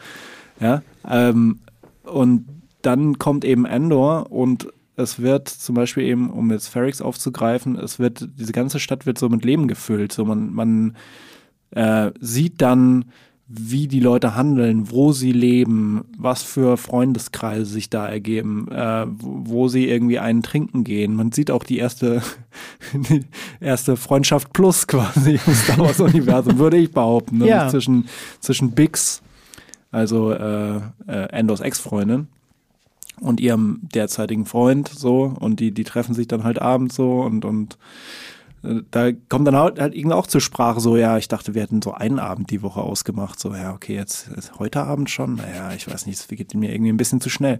Allein dieser Dialog ist eigentlich revolutionär im Star Wars-Universum mit seiner ganzen, das ist so unikonisch, das ist so menschlich mhm, mhm. quasi. Ja? Und auch so, ich glaube, es ist kein Zufall, dass die Sturmtruppen wirklich erst so wirklich am Ende kommen. Ja, dass das vorher im Grunde genommen immer so, so ein bisschen zwischen, zwischen ähm, anders aussehenden Figuren dann gestritten wird. Also du hast irgendwie die Sicherheitsbeamten ganz im ersten Arc, du hast irgendwie auf, auf Aldani hast du Leute in grünen Uniformen eher. Ähm, und ja, also äh, auf, auf äh, hier Nakina 5 hast du sowieso nochmal ein ganz anderes Farbspektrum. Aber quasi das, was so Star Wars für viele Fans ausmacht, nämlich so Sturmtruppler in den weißen Rüstungen, das kommt für lange Abs äh, äh, äh, Storystriche quasi irgendwie so gar nicht so richtig vor. Und ich glaube, dass das liegt so daran, dass, dass du das viel zu sehr mit diesem riesen Franchise assoziierst und Tony Gilroy dann irgendwie so komplett gesagt hat, ja gut, das lass uns das doch mal weglassen. Also lass irgendwie das versuchen, so menschlich wie möglich, so offen wie möglich zu machen, um einfach zu zeigen, da sind gerade Leute, die gegeneinander schießen, statt irgendwie das große Imperium mit seinen Sturmtrupplern, die immer alles verfehlen und die, die Rebellen, die halt irgendwie im Grunde genommen, die zuvor auch nie wirklich als Menschen so dargestellt wurden, sondern eher halt so als die menschlicheren, die Leute, die irgendwie dann halt so verdreckte Klamotten tragen statt weiße Uniformen, aber die im Grunde genommen auch so eine homogene Masse immer sind. Ja. ja. Also Endor gibt sich echt sehr viel Mühe und hat auch sehr viel Erfolg damit, diese homogene Masse aufzubrechen. Und ich glaube, da sind auch zwei Figuren, über die wir jetzt noch nicht geredet haben, sehr wichtig. Mon Mothma einerseits, die ja, äh, ich glaube, in Episode 6 zum allerersten Mal auftaucht, dann hier ähm, in Episode 3 ein paar Auftritte haben sollte, aber die wurden äh, eher rausgestrichen aus der Kinofassung und dann in Rogue One auch nochmal aufgetaucht, wird die ja bisher einfach so die Rebellenanführerin als Figur war. Das war ihre Charakterbeschreibung. Äh, ja, ich weiß nicht, sehr, sehr viel mehr war da nicht rauszuholen. Klar kann man sich jetzt in Wikipedia stürzen und ganz viele Details über sie äh, lesen und äh, natürlich noch herausfinden, was sie in den Animationsserien und so gemacht hat. Aber ein, eine mehrdimensionale Figur, würde ich behaupten, war sie bisher nicht. Und das passiert ja definitiv in dieser Serie, dass wir sie einerseits irgendwie als Mutter kennenlernen. Generell eine Serie, die überraschend viel über Star Wars Mütter redet, die mhm. sonst eher wenig vorkommen, weil es meistens um den, den Vater äh, geht. Und äh, weiß nicht, irgendwie so, so Schmie Skywalker war lange Zeit, glaube ich, eine der wenigen Star Wars-Mütter und dann, mhm. dann hast du, sie hat ja auch kaum Auftritte, die ja, über Episode 1 hinausgehen äh, oder Episode 2 aus Gründen. Ähm, und, und jetzt hier gleich so, so ganz viele verschiedene Ideen von, von was eine Mutter hier sein kann. Also, dass du einerseits bei, bei Cyril Khan irgendwie so diese, diese unterdrückende Mutter hast, dass du bei äh, Kesseln die, diese hartnäckige Mutter äh, hast, die noch weit über ihren Tod hinaus inspiriert und dass du mit Mon Mothma eine Mutter hast, die hin und her gerissen ist, eben von ihrer äh, äußerlichen, also das ist mein Erscheinungsbild als Senatorin im imperialen äh, Senat. Das ist mein Erscheinungsbild als Mutter gegenüber meinem Mann und meiner Tochter, äh, meiner Familie, entfernten Verwandten. Wer weiß, Bekanntschaften aus der Heimat. Und dann ist dann noch diese dritte, diese heimliche Seite, die eigentlich versucht, sehr viel Geld der Rebellion zuzuschachen. Und ich finde sowieso wahnsinnig spannend, dass es bei ihr einfach nur um so, so Bankverbindungen und sowas mhm. geht. Also nicht, dass ich Bankverbindungen wirklich spannend finde, vermutlich das langweiligste Thema auf Planeten. Aber dass das ja sie in so eine also so, sie, sie hat Geld, äh, weil sie aus einer guten, äh, aus einem guten Haus kommt und äh, eine Position mit Einfluss hat und versucht, dieses Geld der Rebellion äh, zuzuschieben, um eben so Projekte wie das äh, von den, den Aldani-Raub oder sowas, um sowas zu finanzieren was sich in der Theorie super einfach anhört, aber in der Praxis ganz gefährlich ist, weil irgendwann nach und nach halt auch die Leute auf ihre, äh, auf die Bewegungen aufmerksam werden, die bei ihrem Konto und so mhm. stattfinden. Das heißt, sie versucht eigentlich die ganze Staffel nur herauszufinden, wie kann ich das wieder ähm, gerade biegen, dass mein Konto so aussieht, als hätte ich nur gewöhnliche Ausgaben, nämlich im äh, äh, äh, Laden hier von, von der Stellan Skarsgård-Figur. Das frage ich mich sowieso die ganze Zeit. Warum mhm. sie nicht einfach da irgendwie so mal eine Rechnung äh, fälschen, die irgendwie 400.000 Credits einfordert und dann ist das alles geklärt. Das muss gar nicht die Spielsucht von dem Mann sein, das ist einfach ihre, ihre mhm. Kaufsucht, die sie da im Antiquitätsladen hat. Und dass das ja auch irgendwie dazu führt, dass sie im Endeffekt sich dazu entscheiden muss mit ich unterstelle jetzt mein ganzes Leben meinem Handeln für die Rebellion und gehe sogar so weit, dass ich die zwei Menschen, die mir am nächsten sind, also mein Mann, okay, das ist eh nicht so, äh, da, das ist vielleicht noch leichter, aber vor allem ihre Tochter, dass sie die im Endeffekt als auch ein weiteres Instrument benutzt, um, mhm. um quasi, damit sie funktionsfähig äh, sein kann als, als Mitglied der Rebellion, stellt sie am Ende wirklich so viel aufs Spiel, dass sie kaum noch also wir haben gerade viel davon gesagt, es geht hier sehr viel darum, um die, die menschliche Seite kennenzulernen. Ich glaube, wir lernen bei Mon Mothma auch sehr viel Menschliches kennen, aber am Ende steht sie sehr kühl da wie jemand wie, wie Luthen eben. Mhm. Also die andere große Rebellenfigur, von der man glaube ich auch nicht sagen kann, die ist jetzt definitiv gut, die ist definitiv böse, sondern die steht ja wirklich zwischen allen Stühlen und hat so viele Schattenseiten, dass ich jedes Mal Gänsehaut habe, wenn ich an ihn ja. denke. Ja, also es ist so ein bisschen, äh, es gibt ja auch einfach diese brillante Szene mit Luthen und einem Spion, den er beim mhm. ISB eingeschleust hat, äh, der eigentlich raus will und Luthen drängt ihn quasi wieder rein mit, mit, mit ziemlich rabiaten Methoden. Ich würde sagen, los und sagt, du kommst hier gar nicht. Ja, ja, genau, so, das, Also- das geht gar nicht. Ja. Und der ihn dann fragt, was er quasi alles opfert eigentlich. Und, und äh, Luthen ihm dann antwortet er quasi alles. Meine ganze, meine Menschlichkeit, meine, meine Freundschaften, so meine Liebe, alles unterstelle ich quasi diesem Drang zu rebellieren und äh, äh, habe mein ganzes Glück dem geopfert. Also Luthen macht sich unmenschlich und würde sagen, bei Mon Mothma ist es so ein bisschen, also die, die sie wird quasi unmenschlich gemacht. So sie, also sie ähm, braucht dann ja quasi Geld und um dieses Geld zu bekommen, lässt sie sich auf einen, einen ja, ein, ein, wie sagt man, ähm, Ein Deal. einen Deal ein ähm, mit, mit einem Geldgeber, der dafür allerdings verlangt, dass sein Sohn ihrer Tochter vorgestellt wird. Also Ja, nicht nur vorgestellt, dass die beiden heiraten. nee, genau. Also ich meine, da, naja, darum geht's ja eigentlich quasi spezifisch nicht, weil er sagt, I'm not, also er, ich frage nicht nach einer Verlobung, aber es wird ja sehr krass angedeutet so, ne? Also es ist ja quasi. Ja, und das dass ist ja auch die, die Tradition.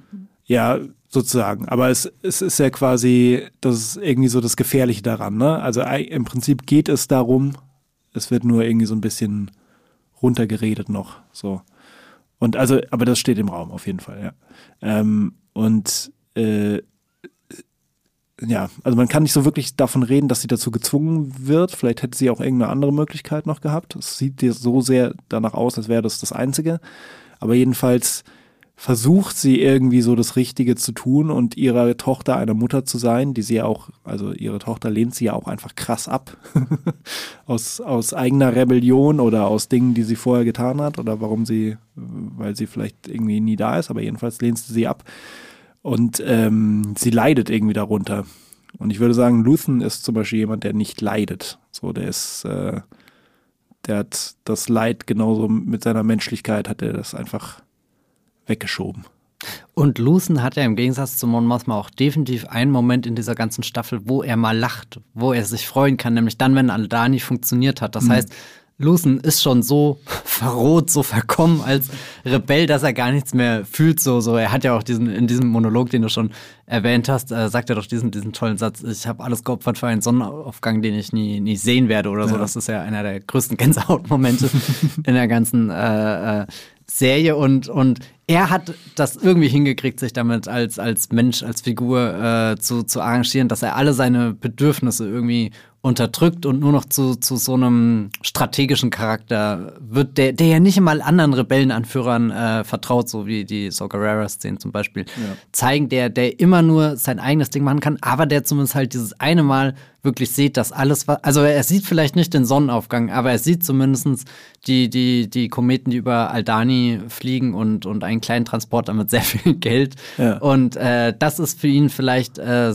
den Sonnenaufgang genug. Er weiß, dass das funktioniert, was er alles macht. Aber er weiß, dass er, glaube ich, sehr viel Atem dafür braucht und dass, dass andere Figuren, wie halt hier dieser Lumi, äh, der, der unbedingt raus will, der gesagt hat, du, ich mache das jetzt auch schon ein paar Jahre, es reicht langsam und er, naja, das denkst du. Ja. Du bist viel zu wertvoll, du bist eine Investition, bist Ja, du für, für ja. mich. Also so, und ich glaube, befürchte, dass Mon Mothma langsam auch anfängt, halt über Investitionen nachzudenken und jetzt nicht nur, wenn es um ihr Bankkonto geht, sondern eben auch, wenn es um ihre Familie geht, wo sie halt sehr strategisch jetzt, also am Ende der, der letzten Folge hat sie ja sowohl ihren Ehemann als auch ihre Tochter so positioniert, dass das halt ihre, ihre Geschäfte, die sie für die Rebellion tätigt, deckt.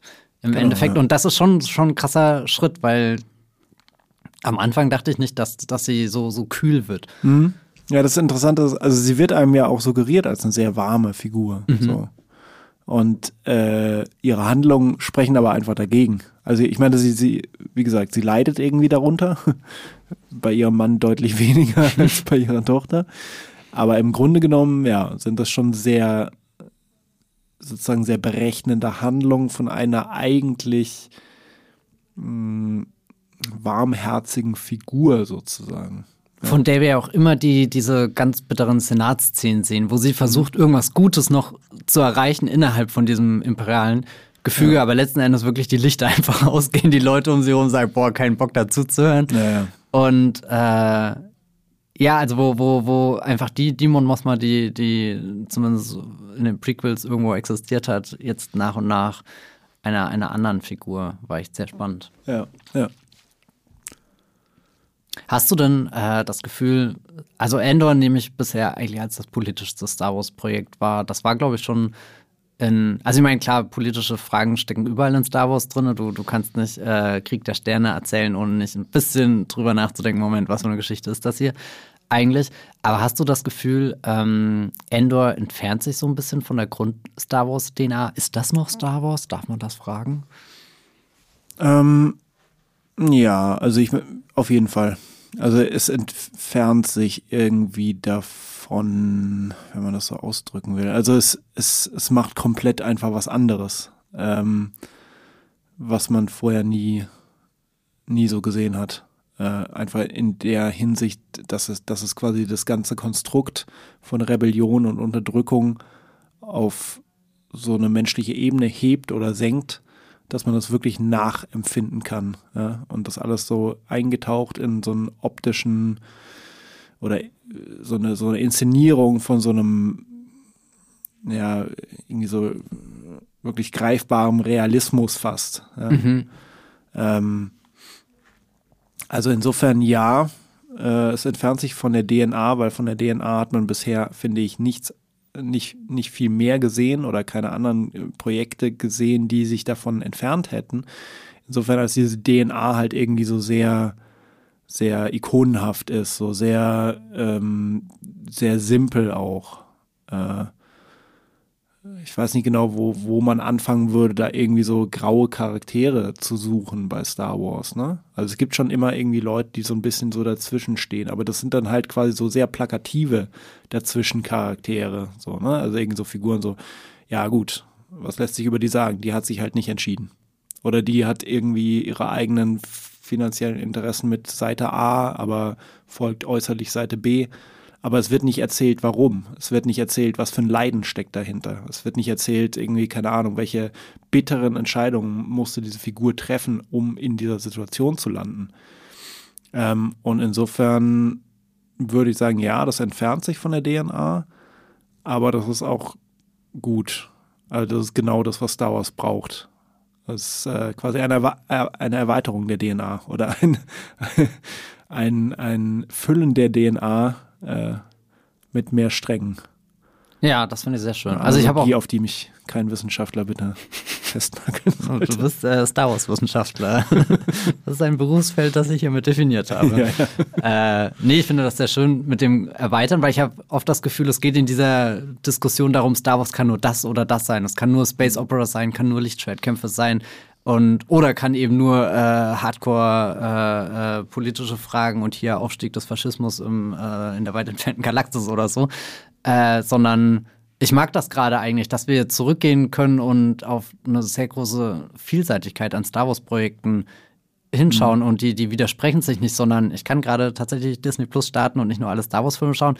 Ich kann hier ein Abenteuer mit The Mandalorian und Baby Yoda erleben. Ich kann mich hier in die, die Unmenschlichkeiten von Akina 5 stützen oder ich kann sogar Star Wars Visions schauen und äh, da quasi so ein, so ein, weiß nicht, so, so was völlig anderes, die, die, die Galaxis durch, durch die Anime-Augen von verschiedenen Anime-Studios gucken und, und da dann Geschichten sehen, die, ja, weiß nicht, vielleicht auch spannend sind, noch, noch weiter zu erforschen. Also, weiß nicht, so, so nach ähm, Mandalorian Boba Fett und mhm. zugegeben auch Obi-Wan hatte ich das Gefühl.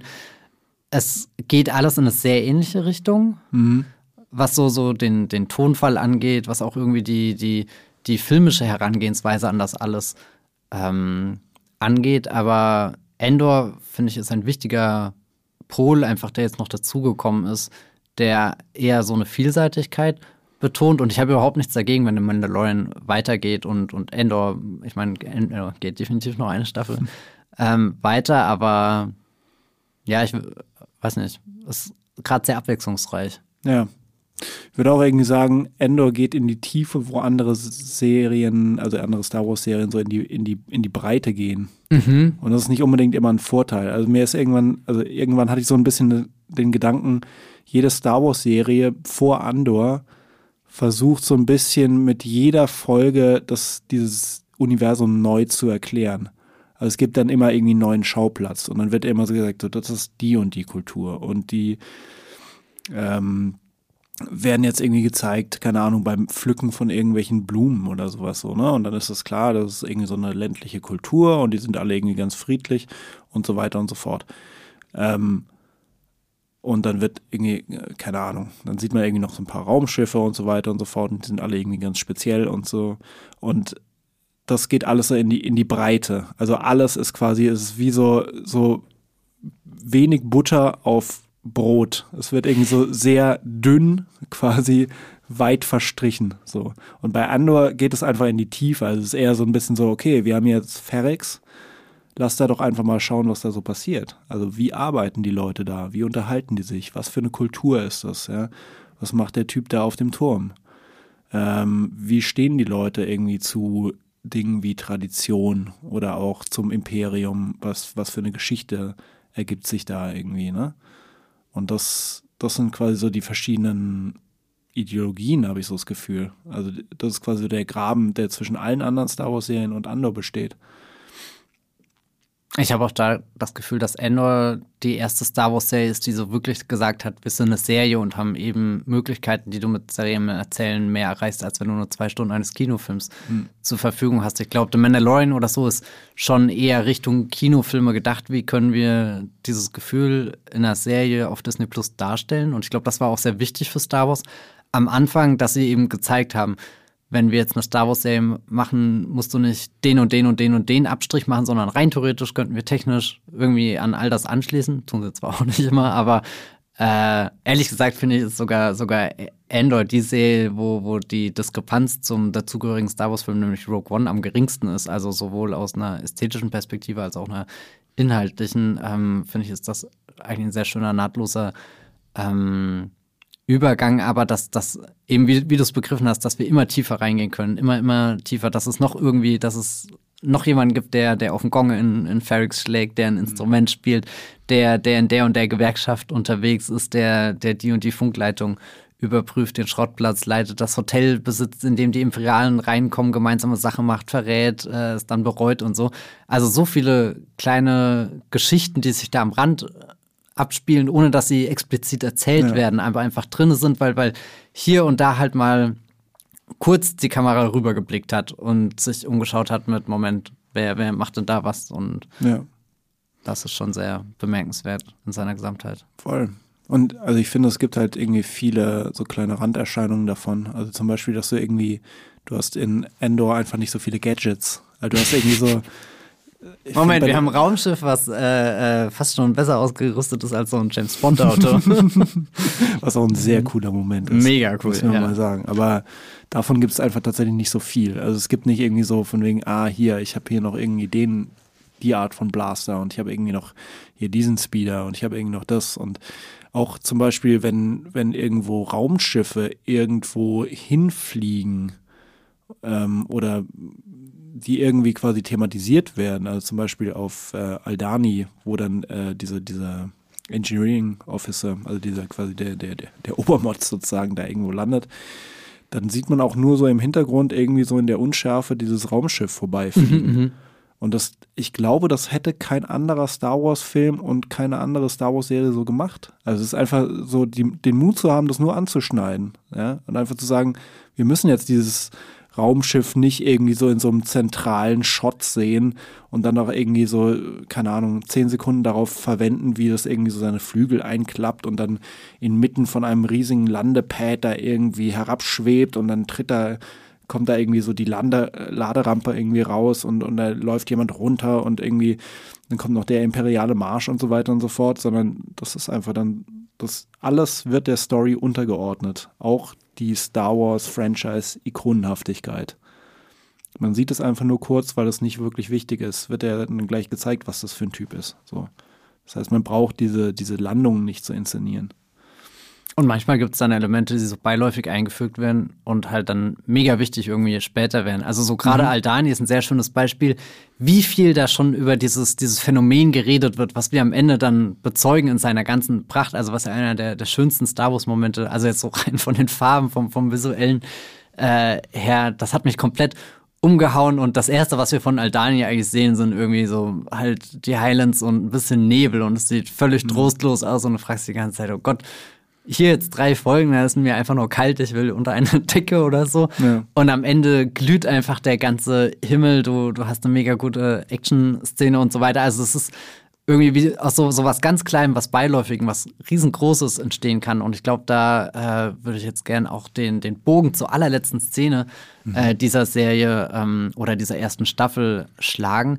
Denn wir haben ja auf Nakina, du hast das vorhin schon gesagt, die arbeiten da alle an irgendwas. Die Gefangenen sind da in einem Prozess drin, in einer Routine und das ist so ätzend, weil es jeden Tag exakt das gleiche Ding ist, was sie zusammen bauen. Und als ich die Serie gesehen habe, habe ich mich auch mit den Gedanken angefreundet, dass wir nie erfahren, was wir zusammenbauen, weil das auch irgendwie die, die Sinnlosigkeit des Ganzen, die Unmenschlichkeit da mhm. betont. Die schuften einfach nur für irgendein Imperium, dem das Individuum egal ist und ob die Leute da sterben oder nicht. Hauptsache, sie haben irgendwas hergestellt, was irgendwo in diesen großen Sternenkrieg hineinfließt, aber wir kriegen es vielleicht gar nicht mit. Aber letzten Endes hat sich Endor als Serie dazu entschieden, äh, das Ganze nochmal ein bisschen bitterer zu machen. Und Cassian Endor, wie wir alle wissen, Achtung Spoiler, äh, der wird ja nicht überleben. Der wird am ähm, Ende von Rogue One sterben, nämlich genau in dem Moment, wenn er die Pläne des Todessterns geschaut hat. Er kriegt nicht mit, wie der Todesstern explodiert, sondern er schaut dem Laser des Todessterns ins Angesicht und stirbt dann. Und Ende äh, macht die Tragik der ganzen Serie, äh, macht die Tragik seiner Figur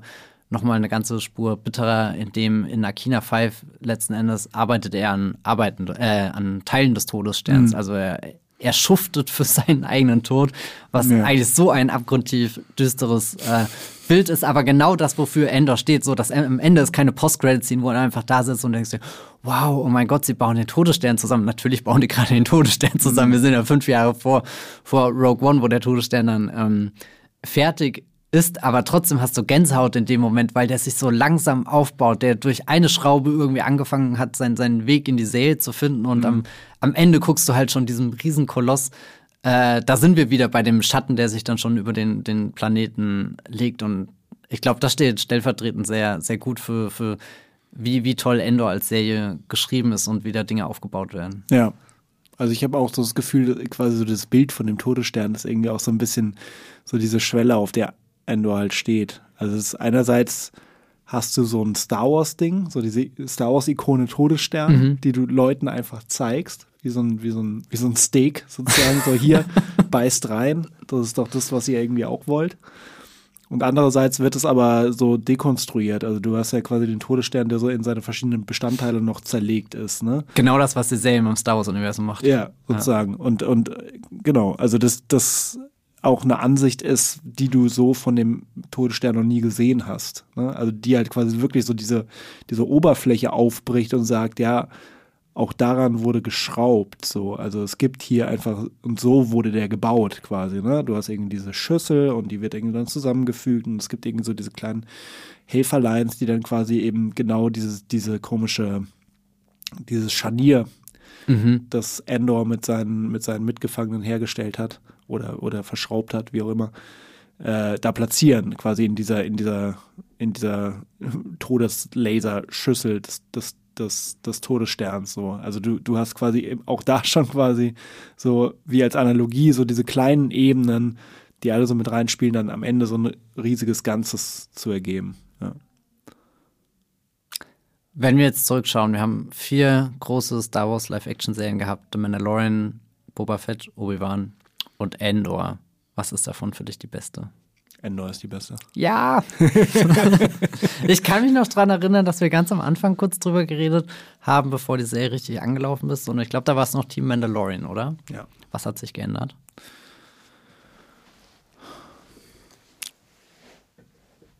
Endor hat mir ähm, gezeigt, wie gut Drama funktionieren kann im Star Wars-Universum. Weil dass man quasi nicht so dieses ähm, so sehr coole, aber eben auch sehr oberflächliche Ding braucht, um, um sich dieses Universum zu erschließen, wie man das eben zum Beispiel bei Mandalorian hat, über so quasi eine Art von, von ähm, Western-Dramaturgie. Ähm, sondern man kann da wirklich einfach so eine, so eine krasse Dramaserie draus machen und die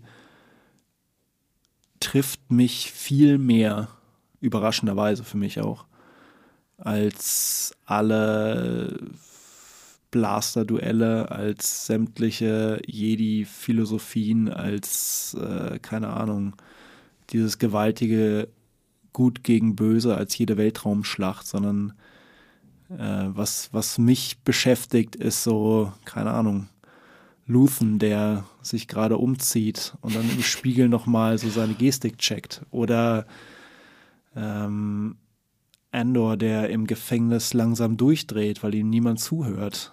Äh, oder so viele Momente einfach. Ähm, und die hat mir Endor alle gegeben und zum ersten Mal in meinen, keine Ahnung, mehr als 20 Jahren Star Wars Fangeschichte sehe ich das auf dem Bildschirm, würde ich sagen. Ja. Hm. Ich liebe auf alle Fälle den Moment, wo, wo Lucen sich da umzieht, verkleidet. Das ist ja immer die Frage, was genau ist sein, sein wahres Ich, was ja. ist die Verkleidung. Aber ja, genau, dass, dass, du diesen Moment nachvollziehen kannst, diese Transformation, dass du irgendwie Teil davon wirst und irgendwie kurz siehst, wie studiert er das ein. Das sind wirklich so, so, so Dinge, glaube ich, die, die findet man in anderen Star Wars-Geschichten gerade nicht unbedingt und die würde ich definitiv Endor zuschreiben. Für mich auch bisher die beste Star Wars Live-Action-Serie. Ich habe mal geschaut, die Movieplot-Community sieht das noch nicht so. Mhm. Betonung auf noch.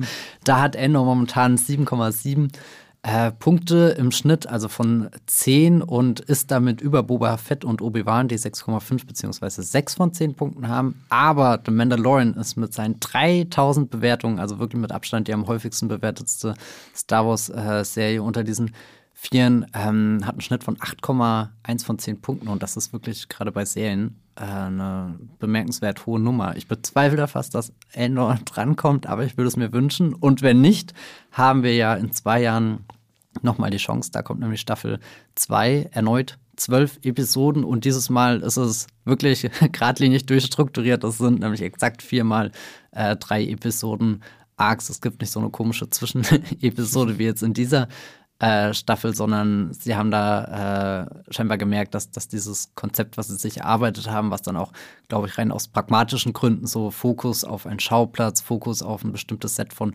Figuren, äh, ein Regisseur, eine Regisseurin setzt alle drei Folgen am Stück um, alle drei Folgen haben den gleichen Drehbuchautor, die gleiche Drehbuchautorin. Ich glaube, das hat Endor also der Nakina Five Arc ist für mich so, so das beste Beispiel dafür, wie, wie viel Potenzial da drin steckt und wie gut das funktionieren kann, weil du kannst es sowohl im Gefüge der großen Serie schauen, als auch irgendwie einfach mal so als drei Episoden Mini-Star Wars-Film, der, der im Endeffekt auch zwei Stunden dann äh, ja. geht. Voll. Hast du einen Wunsch für Staffel 2? Was willst du unbedingt sehen? ähm, was will ich unbedingt sehen? Darfst alles sagen.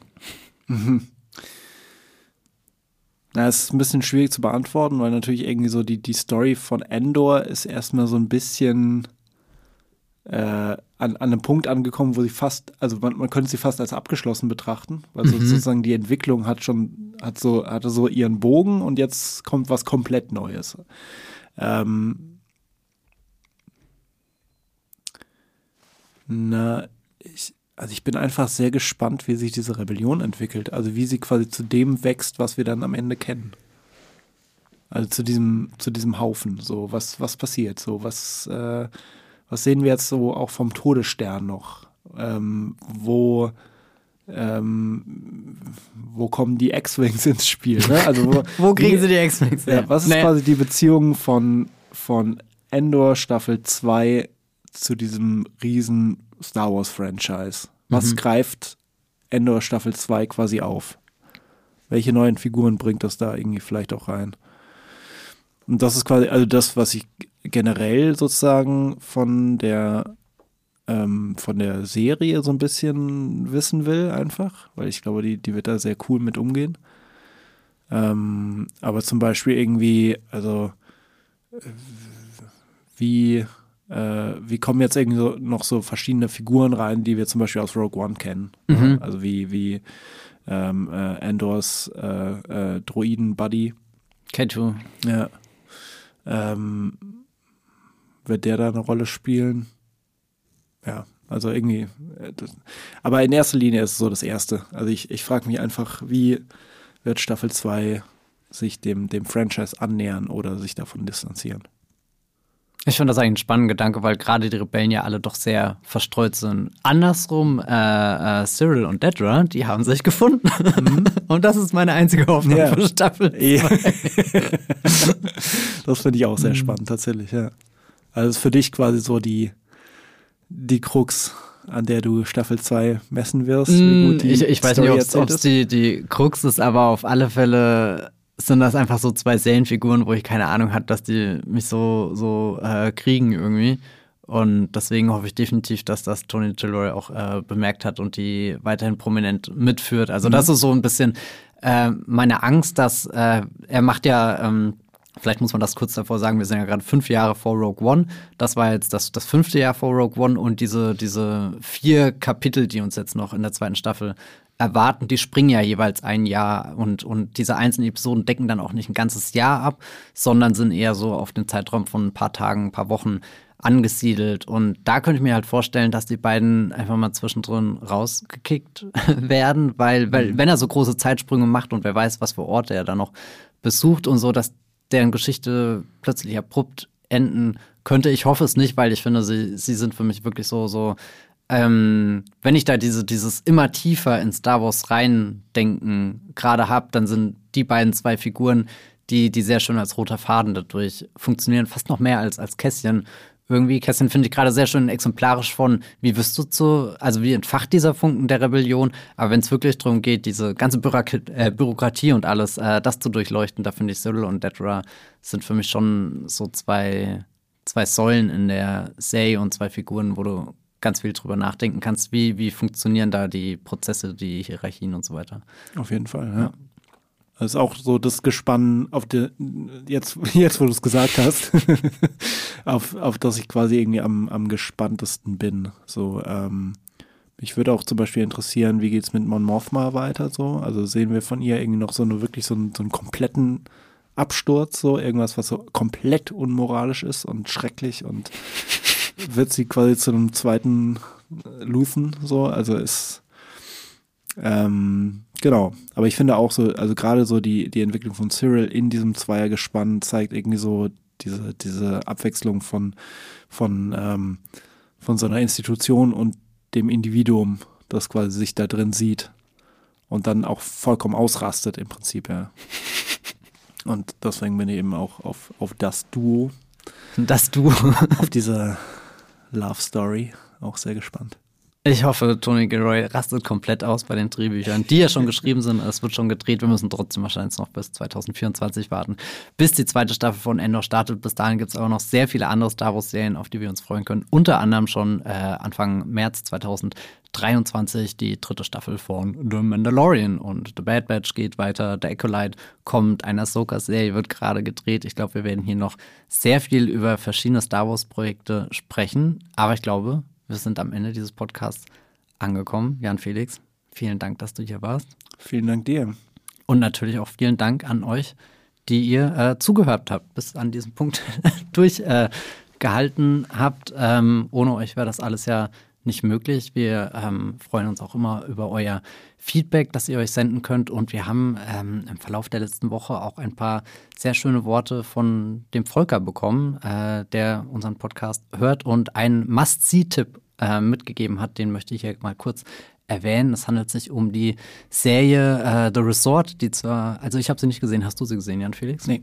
Okay, hier steht, äh, sie hat offenbar viele Lö Logiklöcher, aber darüber kann man hinwegsehen, denn ich zitiere: Was ein Spaß. Spontan würde mir nichts einfallen, was ähnlich ist. Lost auf ganz entfernte Weise vielleicht und für Zuschauer, die jedes Rätsel gelöst haben wollen, wahrscheinlich ähnlich frustrierend. Mysteriös, weird, immer mal wieder ein bisschen thrill und dann komplett albern und alles unter einem philosophischen Überbau. Ja, ich würde sagen, The Resort falls ihr das noch nicht gesehen habt. Schaut mal rein. Ich werde sie auch gleich mal bei Movieplot äh, suchen und gucken, ob schon irgendwelche Leute meiner Freundesliste äh, sie bewertet haben. Ich hoffe, Max. Ansonsten wäre ich sehr enttäuscht. Ja, ja, also ich werde jetzt, also nach Volkers Beschreibung werde ich da auf jeden Fall reinschauen. Das klingt ziemlich spannend. Genau. Wenn ihr auch in diesem Podcast äh, landen wollt, könnt ihr uns eine E-Mail schreiben an podcast.movieplot.de. Ihr könnt uns auch gerne sowas wie Sprachnachrichten schicken. Die würden wir dann hier einfach abspielen. Aber ihr könnt uns auch einfach eine E-Mail äh, schreiben. Wir freuen uns auf jede davon und versuchen natürlich auch zeitnah zu antworten. Das landet bei uns alles im riesengroßen E-Mail-Postfach. Wir kommen da nicht immer hinterher, aber wir versuchen es. Genau. Ähm, folgt uns auch auf Twitter unter Streamgestöber mit OE oder unter @moviepilot. Da bekommt ihr alle wichtigen Updates und das Ganze könnt ihr natürlich auch bei Instagram tun. Könnt ihr uns auch jederzeit Nachrichten schicken, wenn ihr Feedback hier zu diesem Podcast habt. Wenn ihr uns unterstützen wollt, abonniert uns auch bei Spotify, bei Apple Podcast, bei Podcast Addict und wie die äh, Podcast-Anbieter eures Vertrauens noch so heißen. Äh, ihr könnt uns auch gerne einen Kommentar hinterlassen, eine Bewertung. Das wäre sehr schön. Fünf Sterne ist das so, glaube ich, immer ideal. ich weiß nicht. So werden wir auch von anderen gefunden. Äh, empfehlt uns gerne weiter. Ich glaube, da sind wir ganz am Schluss. Ich sage, streamt was Schönes und wir hören uns.